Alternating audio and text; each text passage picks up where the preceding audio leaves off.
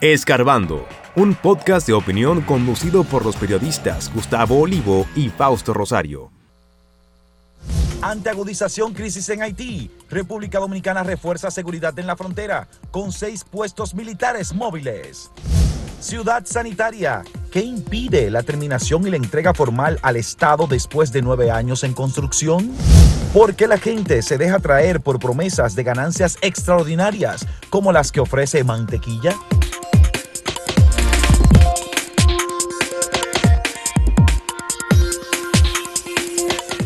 El gobierno dominicano y el, a través del Ministerio de Defensa ha reforzado con seis puestos móviles en la frontera la protección del lado nuestro de la frontera de República Dominicana con Haití, que hay que decir son 383 kilómetros eh, entre, entre las dos ciudades costeras, entre las dos ciudades extremas, Pedernales eh, y Dajabón.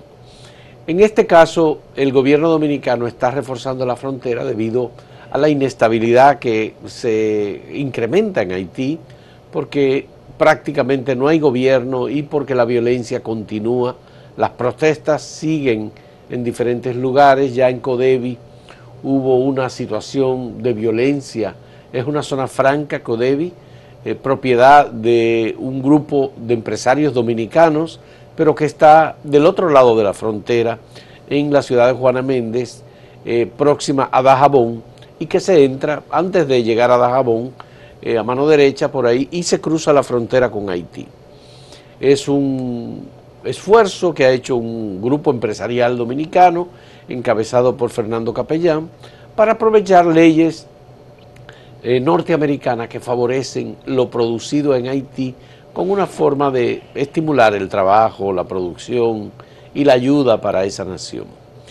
En el caso de la protección de la frontera, uno de los temores de mucha gente es que haya una estampida o haya una migración masiva que no pueda ser soportada incluso por las autoridades y los mecanismos de protección que existen del lado dominicano y que eso podría generar violencia y una situación de, de fallecimiento de personas o de que las autoridades dominicanas no puedan impedir el paso de migrantes. Todas esas cosas se hablan. Sin embargo, hay que decir que el gobierno dominicano ha destacado unos 11 mil militares en la frontera y que donde se están dando situaciones graves no es en la frontera, sino en otros lugares, como el caso de Puerto Plata, donde ya hubo una situación de quema de viviendas de, personas haitianas que al ser identificadas como eh, de la misma nacionalidad de un empleado de una casa de un eh, empresario agrícola que tiene una hacienda en Puerto Plata, o tenía porque murió el fin de semana, el domingo, con otras dos personas. El capataz de la casa, o que atendía la casa, la esposa de él y el señor propietario de la vivienda. Tío, por cierto, del general retirado José Miguel Soto Jiménez. Entonces, aquí en República Dominicana hay unos grupos que están incentivando el odio, que están incentivando la violencia, que están incluso actuando en sustitución de las propias autoridades actúan en ocasiones como si fuesen oficiales de migración, se visten de negro, eh, usan armas, eh, utilizan la mentira continuamente en las redes sociales, como dice el periódico El Día hoy, y están divulgando informaciones falsas. Por ejemplo, se divulgó en el día de ayer y antes de ayer eh, un video en donde se dice que están asaltando un consulado dominicano. Supuestamente, lo atribuían a que eso era en Haití y que eran y no fue así. Eso fue en África. Eso fue en, en Burkina Faso. Burkina Faso. África, y es un consulado de un país europeo. Bueno. Entonces, ese tipo de cosas no ayudan, de ninguna manera no ayudan. Eh, hay que decir que estos puestos móviles es en adición a los puestos fijos que han sido reforzados, porque hay gente que habla de la frontera y está vislumbrando lo que era la frontera 10 años, 15 años atrás. No, eso se ha ido reforzando año tras año y, más recientemente en esta administración eh, se, ha, se ha enviado un número mayor de soldados y tienen su habituallamiento y tienen eh, su puesto acondicionado para estar ahí, pero además con drones vigilando vehículos que se están moviendo permanentemente. De manera que no es esa frontera totalmente abierta que se veía antes, ni es verdad que, cosas que presentan en vídeos que no responden ni a esta época, ni a veces ni al país, y que la gente entrando como Pedro por su casa, no, eso no está así. Eh, de hecho, en el caso de Dajabón, que recientemente hubo eh, un incidente porque la puerta que se abre normalmente para que los haitianos pasen al mercado binacional a comprar, a hacer negocio con los dominicanos, no se había abierto y un grupo desesperado porque tiene hambre cruzó primero, pero después le abrieron la puerta, compraron y, y regresaron, porque esos no son de los que se quedan aquí. Eso vienen a hacer algún tipo de negocio, a comprar o vender, sobre todo a comprar. Bueno, hay que decir, Gustavo, que una buena parte de las comunidades haitianas, no solamente cercanas a la frontera con República Dominicana, sino también un poco más alejadas, eh, se alimentan de productos que compran en la frontera dominicana. Sobre todo del centro hacia el norte de Haití. Porque hacia el norte, menos Cabo Haitiano, exactamente. Entonces, ¿Por qué? Bueno, porque en Haití no hay un sistema de producción eh, mínimamente intensivo, no hay eh, una producción que permita alimentar a todas las personas. Pero además que, están aisladas las comunidades que todavía conservan tierra más productiva, como en esa eh, bahía del suroeste, se dañaron algunos puentes y carreteras con el terremoto y las bandas impiden que los productores haitianos puedan llevar su mercadería a la ciudad. Ese es uno de los problemas que hay. Entonces es más fácil para ellos comprar aquí en la frontera. Hay una realidad y es que ese estado delincuencial, por decirlo así, gobernado por grupos vandálicos en diferentes lugares, un territorio muy fragmentado, en realidad, eh, tiene como único vecino a República Dominicana. La tendencia puede ser que la gente corra hacia, ese es el gran temor, ¿eh? que la gente corra hacia República Dominicana pero el Estado Dominicano debe proteger la frontera. Sin embargo, en Haití y en República Dominicana hay grupos antidominicanos y aquí hay grupos anti-haitianos que actúan moviendo el tizón del odio. No, hay gente que, que, habla tanto de que va a haber una guerra como si eso fuera bueno y casi como alentando a que ocurra. Bueno, pero ¿cuál es, ¿cuál es el motivo? Hay que ser retorcido para eso. No hay, no hay un escenario de guerra. No, ni lo va a haber porque Haití, de hecho, tiene esas bandas armadas, pero eso no es un ejército regular, ni tiene la capacidad de hacerlo, ni creo yo que ningún líder haitiano, por más que digan cosas de retórica política, se va de que a atrever, de que déjame armar un plan de invadir el país. Hablan de invasión, la migración, eso no es una invasión porque entonces nosotros nos podrían acusar de invadir Puerto Rico, Nueva York, España. O sea, el migrante no es invasor, por Dios. Pero eh, esta gente es como si celebrara cada vez que hay un conflicto. Y esa no es la manera. Es una situación difícil, es un problema que debemos enfrentar. De hecho, se están haciendo cosas para enfrentar el problema, pero de, eh, de esa manera, eh, divulgando mentiras, asusando odios, no es ese no es el mejor camino para solucionar este problema. Pero la otra cosa es que si ellos piensan que con esto le hacen un favor al gobierno dominicano, le están haciendo un gran daño al gobierno dominicano. Y a todo el país. Pero además le están haciendo un daño al país, a la imagen de República Dominicana. Están dañando al mismo tiempo el turismo porque están dando la idea de que hay una confrontación. No, que aquí si usted llega y que este es un escenario de guerra. Entrando, Entonces, aquí, exactamente. ese es una situación verdaderamente eh, irregular que el gobierno tiene que buscar la manera de paralizar, si no detenerlo, porque hay libertad para hacer lo que usted quiera, ¿verdad? Pero hay que buscar la manera de que esos grupos que están identificados y que el Estado Dominicano debe tenerlo también identificados, que incentivan el odio, que promueven marchas. El Ministerio de Interior y Policía le dio una autorización para hacer una marcha en Santiago el fin de semana. Dicen que es una marcha patriótica. Yo lo dudo que sea patriótica, porque que esos son patriotas nada más contra Haití. Cuando Estados Unidos nos invadió en el 65, no, y cada vez que fueron y se metieron en una cada Cada vez que Estados Unidos eh, impone cosas, hacen silencio. Se quedan callados, claro, Es muy bueno, como dice la gente, coger piedra para los más chiquitos. Entonces, no es Haití el gran peligro para la República Dominicana. Ni el gran enemigo. Tampoco. Ni el gran enemigo tampoco. Ni los migrantes haitianos representan una pérdida de la soberanía de República Dominicana. Tú sabes lo que decir ahí, eh, en esa marcha que se hizo en Santiago. Dije que, es tan grave la situación que estamos a punto de que perezca la República Dominicana. ¿Pero quién dijo eso? O República Dominicana es un país firme que tiene con sus problemas, como muchos países, tiene un sistema democrático que es estable, que hace sus elecciones cada cierto tiempo, se eligen autoridades. Quisiera, hay que mejorar muchísimas cosas, pero no es que este país está desbaratando, es una exageración. Entonces es lamentable que estos grupos utilicen la imagen de Duarte como si fuese... Y que utilicen el instituto que se supone que es para estudiar el pensamiento de Duarte y su historia y su legado, no es para usar odio contra nadie, ni estar eh, declarándose con esta frase patriotera, eso no es. Y mira, hay una cosa peor, hay uno de esos grupos que visten con el mismo uniforme de los fachos de Mussolini, que esos son violentos, o sea, cualquier gente que se manifieste o diga que va a ser un acto para cualquier cosa en que ellos no estén de acuerdo, van con amenaza. Hubo un artista, de hecho, un artista plástico que hizo una imagen pensando en la paz y la confraternidad de los países, que colocó imagen de Haití, de República Dominicana, una al lado de la otra, que amenazaron con matarlo incluso. O sea, hasta ahí están llegando, eso no puede ser y no se le puede permitir eso. Es la irracionalidad en su máxima expresión. Lamentablemente, esos grupos han ganado espacio en las redes sociales tienen mucha, mucha actividad, muchas falsedades, mentiras, abultan los datos estadísticos de haitianos en República Dominicana. Ahora se niegan a que haya un censo, Gustavo. No, porque es el colmo de, es el colmo de todos los colmos. de las estupideces. Bueno, de todos modos, vamos a presentarle la pregunta ahora que tenemos para ustedes en el día de hoy.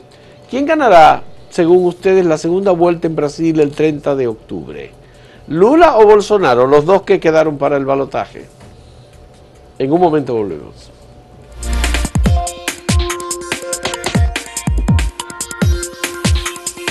Si quieres anunciarte en este podcast, escríbenos a podcast.acentotv.de.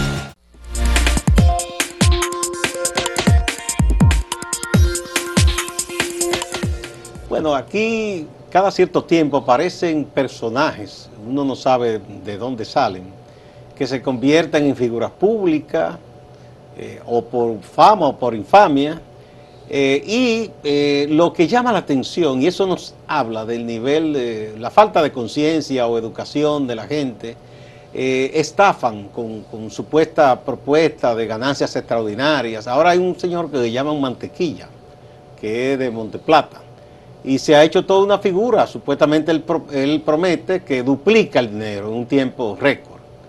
Y muchísima gente eh, ha puesto, dicen, dinero en sus manos.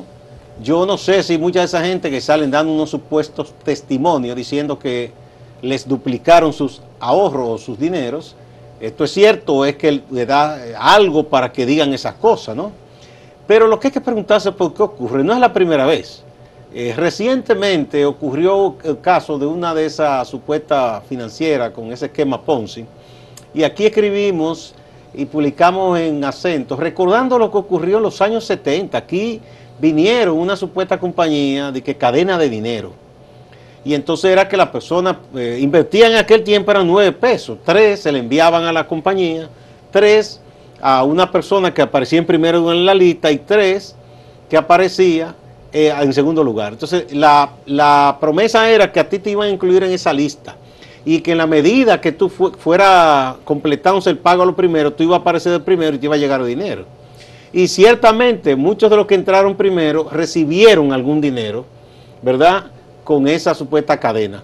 Pero si usted lo analizaba fríamente, eso tenía en un momento que fracasar, porque no era una inversión eh, productiva, sino que este le paga a este parche y al otro al otro, pero iba a un momento en que ya no iba a haber más personas que timar. Y así ocurrió. Y cada cierto tiempo ocurren esas cosas. Lo asombroso es que la gente vuelve y cree y cae en esos engaños. Ahora este señor, y lo más asombroso es que le permitieron ir a una escuela, allá mismo en Monteplata, a dar una charla sobre asuntos financieros y de emprendimiento. Yo no sé si ese director o directora tenía algún oficio en su vida que hacer que permitió eso. Pero eso no debe permitirse, porque eso es, primero, promover el engaño. Y segundo, eh, crearle una ilusión falsa a esos muchachos de que de esa forma es que se puede obtener dinero en la vida. Esos muchachos están estudiando, se supone que aspiran a tener una profesión y a ganarse honestamente el pan, no a convertirse en estafadores como este señor. Entonces, esas son de las cosas que uno se pregunta cuándo la gente va a aprender o cuándo nos van a educar, quizá en la misma escuela, sobre una educación elemental financiera para que se entienda que este tipo de cosas no son posibles. Hay una vieja expresión que se dice, no hay almuerzo gratis. Cuando usted promete un supuesto banquero, financiera, darle una ganancia extraordinaria, tiene que entender que detrás de eso hay un engaño. Y eso se ha visto históricamente. Bueno, un esquema Ponzi que ya, como tú mismo has dicho, se conocen. El mayor ejecutor de un esquema Ponzi fue Madoff en Nueva York, eh, que cuando se produjo la crisis del sector financiero se descubrió exactamente y que eh, hubo que sentenciarlo eh, a cárcel, prácticamente cárcel perpetua, ya murió en la cárcel. Aquí no hay una manera de regular este tipo de actividad. Es decir, en República Dominicana la legislación no contempla el castigo sobre actividades como esta. De manera que, aunque las autoridades saben, y ya lo dijo el superintendente de bancos, Alejandro Fernández, que esto es un típico esquema Ponzi. Los primeros reciben un beneficio y dan el testimonio de que es cierto. Y ese es el cebo que atrae. Y ese es el cebo que atrae a los demás y detrás está la gran masa de gente que coloca su dinero, que le entrega su dinero sin ninguna formalidad, porque en definitiva él le puede dar un papelito de que él lo recibe. Lo primero es que, que siempre ha dicho la autoridad de que usted no coloque nada en una entidad que no esté certificada. Y eso no tiene ninguna certificación, ni de la superintendencia de valores ni de la de banco, porque no sabe qué es lo que hace. O sea, no se sabe qué es lo que Entonces es un, un, un juego, que una ruleta financiera informal, usted no tiene absolutamente ninguna garantía es decir, la garantía es que usted va a una institución financiera reconocida por el Estado y su dinero está garantizado. Si esa institución financiera regulada, evaluada, observada, supervisada, castigada cuando incumple con alguna de las normas, no le cumple, el Estado está obligado a cumplirle, a devolverle sus recursos. Y hay unos mecanismos establecidos. Pero en este caso no, el Estado no puede proteger a los ciudadanos. Tampoco puede actuar preventivamente, puede advertirlo como ya se ha hecho. No ponga su dinero en esa situación. Entonces, eh, obviamente aquí estamos colocando un mensaje del superintendente de bancos, Alejandro Fernández, en el sentido de que este es un típico esquema Ponzi. Un típico esquema Ponzi, definitivamente. No hay manera de que eso concluya bien. Eso puede concluir con alguna tragedia y el Estado, el Ministerio Público está obligado a evitar que se produzca una tragedia. Hay gente ofreciendo testimonio de que ha entregado una gran cantidad de dinero, 500 mil, 800 mil pesos, los ahorros de una vida de, alguna persona. Uno no sabe si de verdad a esta persona les dieron esa ganancia o si son personas que les han pagado para que digan eso. Bueno, él dice, todo. Él dice que tiene una fórmula para reproducir el dinero. Bueno, tal vez está falsificando. Pero nadie sabe cuál es la fórmula. ¿Qué fórmula puede tener? ¿Lo está colocando en alguna institución financiera? No. No. Él está jugando y devolviendo el dinero que otros le entregan. Yo creo que esa es la realidad, porque hay algún sistema de producción que él tenga, hay algún negocio que tenga. El doble, entonces en algún momento alguien... ¿De dónde lo está sacando? Alguien va, tendrá problemas. Pero además hay una cosa, la gente le ha llamado la atención a la superintendencia de bancos, pero que eso no es un negocio bancario. Pero tampoco uno no sabe si corresponde a la superintendencia de valores, porque ¿qué es lo que él está haciendo? O sea, no es una cosa ni la otra. No, tampoco es un SAN, eh, ojo, ojo, tampoco es un SAN porque un SAN es un eh, mecanismo en el que, o un negocio en el que las personas ponen una determinada cantidad de personas acordada previamente y entregada en fecha preestablecida. Que puede ser con ganancia cuando ninguno gana más que los otros. Pero es un sistema de ahorro. O con ganancia cuando el que hace el SAN eh, se queda con una cantidad, o sea, si la gente pone 110, eh, le van a devolver 100 juntos. Pero él, se queda con 100 el que organiza el SAN. No es eso tampoco, entonces uno no sabe realmente qué es lo que se hace. Y a la gente que no crea en esos inventos, eh, se han engañado tantas veces y se sigue creyendo, es increíble. Aquí hubo una vez, Gustavo, ¿tú te recuerdas? Eh, unas financieras en los años 80 eh, del siglo pasado. No, eso fue, ahí fue la mayor quiebra de bancos y financiera en ese periodo cuando regresó el doctor Balaguer, 86-90, que además de financiera quebraron muchísimos bancos. Bueno, era un sistema que también recurría mucho a estos esquemas. Pero bueno, hay que nada más decir eso porque en definitiva el que pone su dinero ahí lo está poniendo en una ruleta rusa. Y ya le han advertido que no lo hagan, que no hagan No tiene la certeza de que va a recibir. Vamos a la pausa. Ni el retorno en ganancia, ni su propio ni capital. Su capital. Y vamos a ver de nuevo la pregunta del día a propósito de las elecciones en Brasil, que no hubo un ganador en primera vuelta. Y Lula y Bolsonaro irán a la segunda vuelta el 30 de este mes de octubre. ¿Quién ganará en segunda vuelta? ¿Lula o Bolsonaro?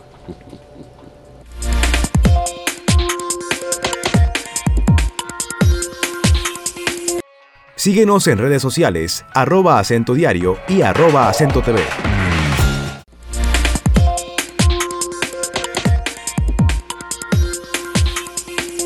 Vamos a ver algunas de las respuestas que recibida ante la pregunta sobre quién ganará entre Lula y Bolsonaro. Eh, bueno, aquí el 73.72%, eh, respondido en el portal, en acento directamente, piensa que es Lula que va a ganar y solo un 26.28% piensa que va a ganar Bolsonaro. Vamos a ver en Twitter. Aquí también un poco menos, pero igual la tendencia es clara de percepción de que Luis Ignacio Lula da Silva ganará el 30 de octubre y volverá a ser presidente de Brasil, 67%, y Bolsonaro 33%.